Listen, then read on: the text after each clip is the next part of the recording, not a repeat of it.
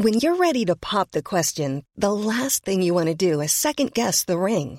At Bluenile.com, you can design a one of a kind ring with the ease and convenience of shopping online. Choose your diamond and setting. When you find the one, you'll get it delivered right to your door. Go to Bluenile.com and use promo code LISTEN to get $50 off your purchase of $500 or more. That's code LISTEN at Bluenile.com for $50 off your purchase. Bluenile.com code LISTEN.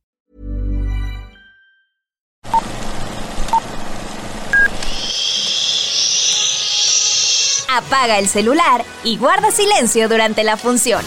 Hay mucho que ver. 3, 2, 1. Hola amigos de Que Ver 321. Mi nombre es Jesús Díaz, periodista de Universal, y retomo hoy este podcast en lugar de Araceli García, que está de vacaciones. Pero bueno, quisiera empezar con, con algunas preguntas. ¿Les gusta el cine mexicano? ¿Van a verlo? ¿Qué tipo de cine conocen o recomiendan? Tenemos un momento glorioso de directores. Sabemos que está Cuarón, Iñárritu, del Toro y cinematógrafos, ¿no? Lubensky, Navarro, Prieto. ¿Qué tal las películas en México? Para hablar de ello, hoy tenemos nuevamente en cabina a César Huerta, periodista de cine, eh, muy, muy en especial de cine mexicano. César, gracias por venir. ¿Cómo estás? No, muchas gracias, Jesús. Muchas gracias, este, amigas, amigos. Aquí vamos a estar para hablar de, de películas mexicanas, ¿no? Algunas han hecho más controversia que otras, unas más mediáticas que las menos, pero bueno, ahí estaremos. Gracias, César. Bueno, pues empecemos con el tema del día, bueno, de la semana, para cuando estemos escuchando esto. La película Que Viva México, que está todavía en cartelera de Luis Estrada. El presidente López Obrador habló en la mañanera de la película y dijo, bueno, básicamente dijo que el director era un progresista buena ondita y que la película literalmente dijo es un churro, ¿no? Eh, ¿qué, ¿qué, opinión te merece esta? Pues, pues, mira, al final de cuentas, este, digo, hay que recordar el cine de Luis Estrada, ¿no? Es este cine controvertido porque siempre ha criticado a los gobiernos en el poder. Digo, el PRI, la ley de Herodes, el infierno fue con el sexenio de eh, Felipe Calderón. Uh -huh. Un mundo maravilloso, evidentemente, se fue en contra del neoliberalismo. Y bueno, la dictadura perfecta, pues hasta nos tocó a nosotros como medios de comunicación, ¿no? Estos claro. poderes fácticos. Evidentemente, si va a ser una película sexenal, tiene que tocar a la 4T. ¿Qué tanto? Esa es la gran pregunta. Mucha gente se ha puesto a decir de que eh, ataca al presidente. Creo que Andrés Manuel no ha visto del todo la película, porque realmente no es el hilo conductor como en otras anteriores películas que, ya comenté. Aquí apenas si se ve, se enfoca más en lo que es la familia, una familia que se ataca entre ella misma. Claro, hablemos un poco de la película, un, un poco de qué va, ¿no? Bueno, habla sobre un hombre, Alfonso Herrera, bueno, personaje de Alfonso Herrera que es como de familia acomodada, digamos, que regresa a su pueblo natal y por una herencia, ¿no? Y según el director Luis Estrada, tiene que ver con un análisis un poco de la, de la familia, bueno, de la familia de, la gente en México, del mexicano promedio, sin tomar partido propiamente, ¿no? Por unos o por otros, ¿no? Más que nada habla como de, de, él dice como de este, de esta pugna o de estas divisiones que existen en la sociedad, ¿no? Como que era la apuesta que él, decía, ¿no? El presidente Obrador hoy en la mañana dijo que, había un, rollo de clasismo en algunas películas de Luis Estrada y se fue como por esos, esos, esos, esos niveles, pero bueno, estamos hablando de que, de que Luis Estrada, como bien comentas, es sátira, ¿no?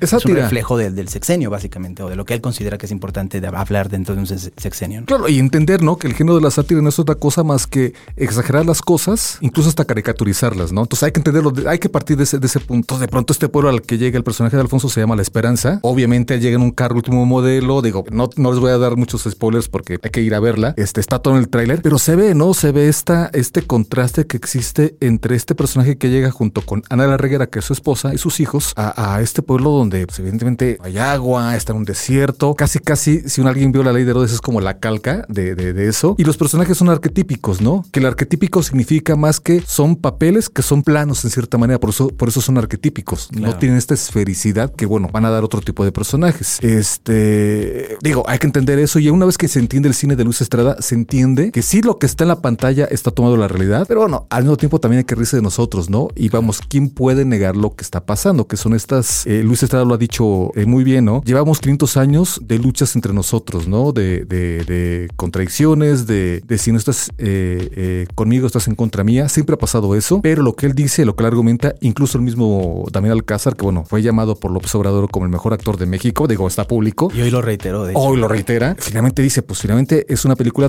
que no deja a títere con cabeza. Hay que entenderlo de esa manera. Creo que la gente tendría que ver más la película. No sé si Jesús, si, si, has tenido oportunidad, por supuesto, amigos, de, de ver eh, Twitter. Muchas críticas, entre comillas, dicen que porque dura mucho, ¿no?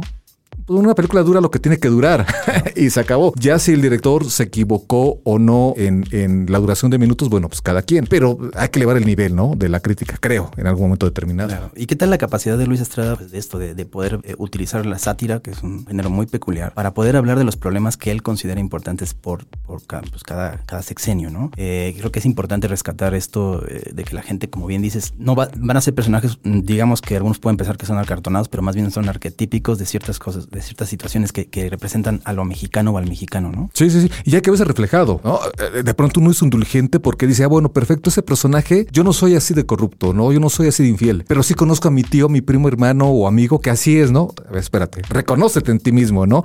Creo que de pronto es lo que, lo que ha pasado, que, que esta película ha tocado como estas fibras, evidentemente, donde, donde ya se ataca la sociedad, como no se ataca, se señala los vicios que tenemos como sociedad. Cuando anterior en las otras películas era o el sistema económico, como ya lo dije, o el sistema político. Claro. Aquí vamos sobre ti, ¿no? Sobre la familia. Y vemos, vemos a, a, a Joaquín y a Damián con tres per personajes distintos cada uno, lo cual lo hace más rico, ¿no? Es sí, como la iglesia y varios sectores, ¿no? Como de la, de la sociedad. Sí, bueno, y también es interesante porque al final de cuentas el, una verdadera autocrítica o, como sociedad tiene, tiene, que ver con pues que justo quitar como el estereotipo de que los, los, unos son muy buenos, otros son muy malos, ¿no? Y este, este tipo de diversidad, este tipo de abanico, creo que es importante pues reflejarlo en una, en una sátira o en una apuesta fílmica, vamos, ¿no? Sí, y somos grises, ¿no? Al final de cuentas. Digo, las últimas cifras, Jesús, por ahí las tienes. Este, le fue muy bien en sus primeros cuatro días, ¿no? De, de, de, de película, de, de, cines. Más de 3.000 pantallas. Quiere decir que casi la mitad de las pantallas existentes en México tenían la película, o tienen la película hasta, hasta el día de hoy, que estamos con este eh, podcast. Estamos hablando de arriba de 300 mil espectadores, si no me falla la memoria, Jesús, por, por, por ahí así. Es una muy buena cifra. ¿Qué va a pasar después? Normalmente, este, una película tiene el 80% de, su, de sus eh, espectadores y taquilla durante las dos primeras semanas. ¿Cierto? Eso es normal, siempre se va a caer, siempre, siempre. Eh, en, en, el infierno, si no me falla la memoria, fue un, fue un fenómeno al revés que logran pocas películas. Arranca bien y la segunda semana le fue mucho mejor. ¿Qué va a pasar con este impulso que le dio López Obrador, que es una gran publicidad? Claro. y, y que no lo paga ninguna distribuidora. Claro. ¿Qué va a ocurrir, no? Ahora. Además es parte de la característica también de, de, de publicidad no pagada de, de, Luis Estrada, ¿no?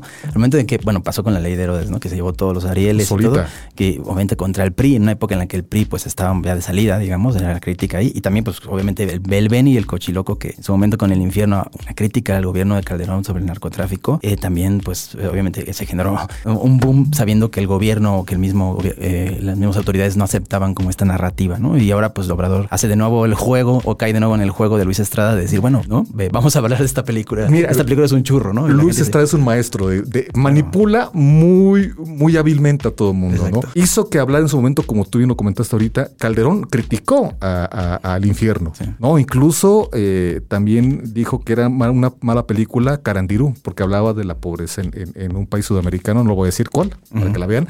Este, y aquí volvió a hacer lo mismo, ¿no? Volvió a hacer lo mismo. ¿Tú recuerdas es lo que ocurrió hace 20 años justamente con un personaje que a lo mejor ahorita lo mencionas si quieres, este personaje que le hizo publicidad gratuita a una película que se llamó El crimen del padre Amaro. Ay, claro. Exactamente lo mismo. La historia se repite con otros personajes, pero pasa lo mismo. Publicidad gratuita. ¿Qué va a pasar? No sabemos. Ya, este... oh, rápido para mencionar, hubo un, hubo un digamos, un, ¿qué fue? ¿Desencuentro? ¿Cómo fue lo de Netflix con, con Luis Estrada? Ah, cierto, sí, no, no, mira, a final de cuentas iba a ir para, iba a ir en noviembre la película originalmente por Netflix, porque Netflix fue quien pagó la producción. Haga un recuento, la película se iba, a hacer, se iba a filmar en 2020, segunda mitad de 2020, llega la pandemia, todo se cae, tiene que volver a rehacer su presupuesto Luis Estrada, comienza a meter eh, sus peticiones a, a los fondos que existen en el gobierno, no se los dan, y de pronto cuando está a punto de arrancar llega Netflix le dice oye queremos trabajar contigo se entrega el guion. Él dice que no le movieron ninguna coma lo apoyan. Y cuando llega el lanzamiento él quiere estrenar en cines. Le dan una cierta cantidad de salas pero se, se acaba de estrenar Bardo. A él le molestó un poquito de que Bardo saliera con grandes con gran cantidad de pantallas y dice negociemos te la compro y bueno llega a Sony. Si ¿Sí se valen los goles claro claro sí. llega a Sony y Sony bueno la lanza con contigo con más de 3000 pantallas. Ese es el gran meollo. Dice Luis un poco en broma un poco en serio que al final de cuentas pues ya con esto que todavía deberá de la película, por la venta que hizo con, con Netflix, pues ya está endeudado para toda su vida, ¿no? Pero digo, creo que estamos acostumbrados, ¿no? en ese sentido. Bueno, ahí si ustedes quieren ver este, pues esta, esta, esta experiencia cinematográfica que además ya pasó hasta por la mañanera, ahí está en el cine, en cines todavía y próximamente estará, estará en streaming. Vamos a pasar al tema, bueno, como tal de las películas. Eh, para ti, eh, César, ¿cuál sería como el género, digamos, más común en el cine mexicano y por qué la gente suele apostarle los directores y productores a ciertos géneros que, la gente está acostumbrada a ver en el cine contemporáneo? Digo la comedia romántica, ¿no? Indudablemente, porque es la más fácil, la que, la que más se vende, lo que la gente quiere eh, ver. Y no solamente mexicano, si uno revisa las listas anuales de los estrenos que llegan a México por parte de Estados Unidos e incluso de Francia o de Italia que llegan algunas pocas películas acá, pues muchas son comedias románticas. Este es, digamos, como el género número uno. Y digo, las cifras ahí están, ¿no? Tan solo hay que ver que en el prepandémico 2019, sí, 2019, hubo 12 películas mexicanas que pasaron el millón de espectadores, lo cual era muy raro. Era, era rarísimo. De ellas, el 90% eran comedias, ¿no? Algunas por ahí, como Lady Rancho, este, ahí pronto hablaremos de algo que se está cocinando con esa película, pero te habla de que la gente quiere reírse en salas. Pero hay otros géneros, Jesús, que creo que tienes tú ahí datos, que les ha ido también muy bien, ¿no? Y que uno es la animación, evidentemente, la otra el, terror. El terror. Sí, justo quería, quería estábamos hablando antes de, iniciar el podcast del esfuerzo que realizan algunos directores, productores y todo el equipo para hacer un tipo de cine distinto, ¿no? Sabemos que la comedia romántica, al final de cuentas, este, tiene un público cautivo. Sabemos que económicamente puede realizarse con un guion más o menos, este, digamos que atractivo, con ciertos giros en una habitación, en una colonia, en la colonia Roma, ¿no? Pero hay géneros que requieren mucho tiempo, mucho esfuerzo, mucho, muchas personas, ¿no? Como es la animación, en el caso del terror también que le apuestan algo. ¿Tú cómo ves este, este, tú has estado cerca de estos directores y productores que le apuestan a este cine? ¿Por qué apostarle a este cine? Y pues no sé, ¿cuál es tu radiografía, digamos, de este tipo de géneros? No, mira, a mí, a mí se me hace muy interesante cómo la animación, digo, la animación hay que recordarla, hubo un renacimiento en México en el 2001, 2002, cuando anima, una naciente anima hace Magos y Gigantes, una película que ellos mismos dicen se equivocaron en el diagnóstico cuando lo hicieron, porque evidentemente era el reinicio de la animación en México después de 20 años, donde pensaron que la película podía gustar a niños y adolescentes y resulta que era para niños de entre 6 y 7 años. Pero vamos, van aprendiendo, luego han hecho las sagas, esta de las, leyendas, que curiosamente, eh, Jesús, la leyenda no es otra cosa más que la animación mezclada con el terror. Exacto. ¿No? Las sí, de Guanajuato, hasta el Chupacabras está por ahí, ¿no? Exacto. Que, bueno, hay que hablar de, luego de esa película, por cierto, una, una que estrenan eh, dirigida por Jonás Cuarón, el hijo de Alfonso. Y toda la animación ahí está siempre, te genera unos 2, 3 millones de espectadores eh, promedio, se venden anualmente unas 30, 40 territorios, 30, 40 países, entonces vamos, es un negocio y viaja, y viaja constantemente. Este, es un género que tardas de 2 a 3 años en realizarse. Recordar Gobo Cartoon, ¿no? Este, van, ya se acabó esa saga, cinco películas y ya dijeron, va, se acabó, vamos a otro, otro lado. Pero caray, fueron, la primera película fue 2006. Claro, ellos tenían que planear a, dos años, a tres años. sí. Esto, y incluso, ¿cómo tienes, cuál es el pulso del, cine y de la animación como tal en dos, tres años? Exacto. A diferencia de otros estudios donde hacen una película en cuatro meses, ¿no? Estudios grandísimos. Los estudios, el riesgo que, implicaba para, para todo. Y, con pandemia encima. Además. recuerdas, ¿no? Que la antepenúltima película de Wow Cartoon llegó a salas, pero le fue mal. Y esta última prefirieron igual que la de eh, eh, las leyendas del origen, que sobre las calabritas de, azúcar, llegaron a streaming directamente, porque no estaban los cines en, condiciones, ¿no? Y en ese sentido también se encuentra el terror. El terror en México está, está bien, bien curioso, porque si uno ve cifras, resulta que México está entre los tres o cuatro países del mundo más consumidores de terror. Atrás de Japón, atrás de Corea eh, eh, del Sur, ahí está, ¿no? Sí, somos, somos unas, o sea, aquí hay un vertedero de, consumidores, vamos, hay incluso festivales, ¿no? Que hay festivales, hay dos festivales. Sí, sí, sí. Sí, sí, sí, sí. Este, pero de pronto las marcas que platicábamos, como tú bien dices antes de, de, esto, de tomar los micrófonos, pues las grandes marcas no quieren entrarle, ¿no? Y es normal. O sea, si tú tienes una fábrica de, pan fresco para la familia, pues no quieres que alguien salga con un cuchillo comience a, perseguir, ¿no? A, hombres y, mujeres. Pero ahí va, digo, hay, hay una película que este año se estrenó que, que es una muestra de, este, no renacimiento, no resurgimiento, pero sino como de estas eh, señales de que paulatinamente la gente está regresando a salas, que fue Huesera. Huesera, exacto. Sí, de la obra prima de, Michelle eh, Garza Cervera. Interesantísimo porque además algo que tiene el terror, y bueno, también me ha pasado que lo, he hecho, cuando, he entrevistado a directores de, terror me han hablado de ese tema, pues es eh, cómo el terror termina siendo una alegoría de muchas cosas que vivimos, ¿no? Una representación de, algunos miedos. En el caso de Huesera, bueno, se dice que, fue como una especie de fábula de la maternidad como tal y los miedos que enfrenta una mujer la maternidad. Básicamente la, historia trata sobre una mujer que le cuesta tener, concebir un, bebé y una vez que lo tiene se le aparece como un ente, ¿no? Y entonces es un poco como los miedos también que representa. es algo también interesante del terror, que el terror, como nos ha pasado también con nuestras leyendas que tenemos, como la parte de la tradición mexicana y en todo el mundo, el terror es representativo de muchos de nuestros miedos, temores, este, cosas muy existenciales, digamos. Es un gran género en México. Eh, tenemos incluso eh, géneros que coquetean con el terror, como Pedro Páramo, el libro en la literatura, en muchos lados. Entonces, México hay, hay, se siente bien este, este, este, género. Y este Huesera cayó, cayó muy bien, ¿no? Me parece que hay una cifra, ahí tendrás las cifras de cuántas salas y cuánto género, ¿no? 700 mil espectadores. Impresionante. O sea, vamos, no es mucho. Para el género y para ser mexicana. Y, eh, sobre todo porque estamos todavía en, estos meses post pandemia fuerte, ¿no? Realmente digo, y la gente apenas va comenzando. Me ha tocado llegar a salas donde estamos dos, tres personas. O sea, apenas está regresando, pero esos números son, son, son maravillosos. Lo, que te voy a decir, Jesús, es, a ver, ¿en qué género o qué género es el favorito de uno de los cineastas más famosos de México? Claro. Guillermo del Toro. sí, sí. ¿No? Este, Pinocho, digo, la primera, digo, si ya la vieron, no sé si ya la vieron, seguramente ya la vieron todo mundo. Pues vamos, la primera aparición de, de este muñeco de madera te da miedo, ¿no? Parece una tarántula, una araña ahí medio feita. Digo, yo hubiera corrido, ¿no? En la vida real. Sí, sí, sí, sí. Eso.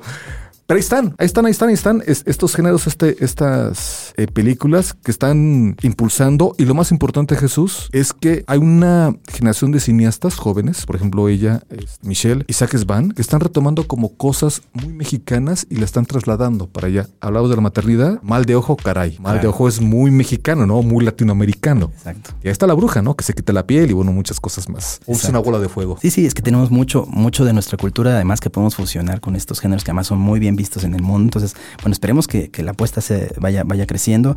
Me parece que este año ya el cine en general está retomando un, poco a poco. Un, buen, un buen camino. Igual podemos concluir casi ya este, este podcast que se va súper rapidísimo el tiempo, pero bueno, con, este, con esta comunión, digamos que ya existe ahora sí, lo, lo decías en una nota hace unas semanas, entre el streaming y el cine, ¿no? Existió como una pugna de inicio muy compleja de qué se va a estrenar en dónde, qué se va a premiar en dónde. Y ahora parece que las cosas se han acomodado, incluso el streaming ha impulsado la generación de, pues, de producciones en, México. Sí, se está produciendo mucho, digo, el, caso más eh, próximo será Fuga de Reinas, la película de Marte Gareda, que ya hablaremos. La produjo finalmente eh, Netflix. Se estrenará el, 14 de abril, o sea, estamos a dos semanas. De otra manera, yo ya la vi. Yo creo que hubiera sido una buena película para llegar a cine, siendo Marta, siendo toda esta rastra que viene. Verano. Vendrá Eugenio Derbez en, eh, en el segundo semestre de 2023. Sí, 2023. Sabemos que es Eugenio, lo que genera en taquilla. Él dice que irá directamente a cines y luego plataforma. Vamos a ver, no, pero, pero me está gustando este, esta cosa que está eh, encontrando su punto de equilibrio, ¿no? A final de cuentas, y vamos, el cine se ve mejor en el cine, ¿no? Aunque sea una frase muy, muy trillada, Jesús. Claro, sí, es que es una experiencia completamente diferente y también la gente, bueno, tiene la posibilidad de decir, bueno, esta película, no sé, pues era, tengo ganas de verla con todo lo que implica el cine, ¿no? Con el sonido, estar envuelta ahí, que no me moleste nada, ni el vecino, ni nadie, estoy completamente metido. Entonces, esa experiencia cinematográfica, la gente está perdiendo el miedo a salir eh, ya prácticamente. Hay que ir a verla, hay que ver el cine mexicano y habrá otro tipo de géneros y habrá otro tipo de películas que diga uno, bueno, prefiero verla en casa, ¿no? Cada quien tendrá como el criterio para hacerlo. A lo mejor alguien también va de pareja y dice, quiero ver mi comedia romántica mexicana en el cine.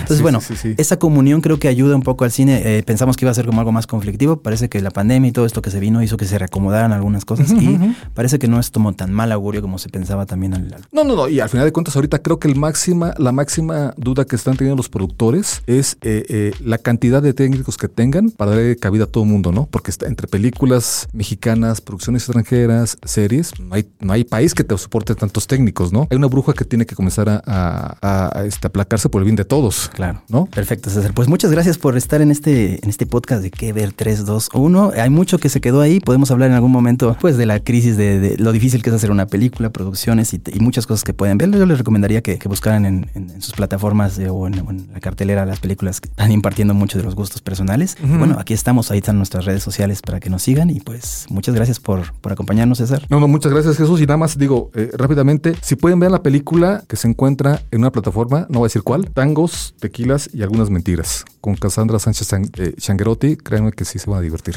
Perfecto. Gracias. Nos vemos luego.